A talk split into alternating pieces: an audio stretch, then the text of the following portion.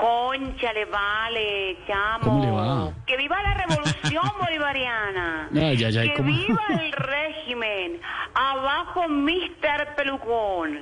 En Eh, cuanto a la citación que están diciendo por ahí, ya me informaron. Ah, Pero ahora aún no sé si asistiré.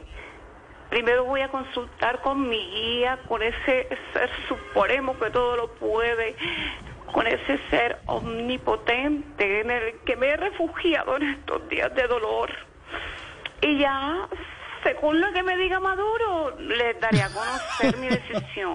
no, no, pero a ver, señora Aida Merlano, en caso de declarar, ¿debemos estar preparados para más información? ¿Va a entregar más información a la Y justicia? así es, así es. Yo tengo mucho que contar. ¿Cómo tendré de información? Conchale, vale. Que hasta Anónimo me tiene miedo, niño. Pero eso no es nada. Yo le tengo miedo, no se imagina quién. Aida Victoria, mi hija. Bueno, ya sí que cuenta cosa. Sí, sí, sí. Señora Merlano, ¿va a hablar solamente del presidente Duque? No, chamo, conchale, vale, no, no, no, no, no, conchale. Voy a prender ventilador contra otros políticos que me engañaron a mis votantes. No me Eso diga sí eso. lo voy a hacer, no me voy a quedar callada. ¿Por qué dice eso?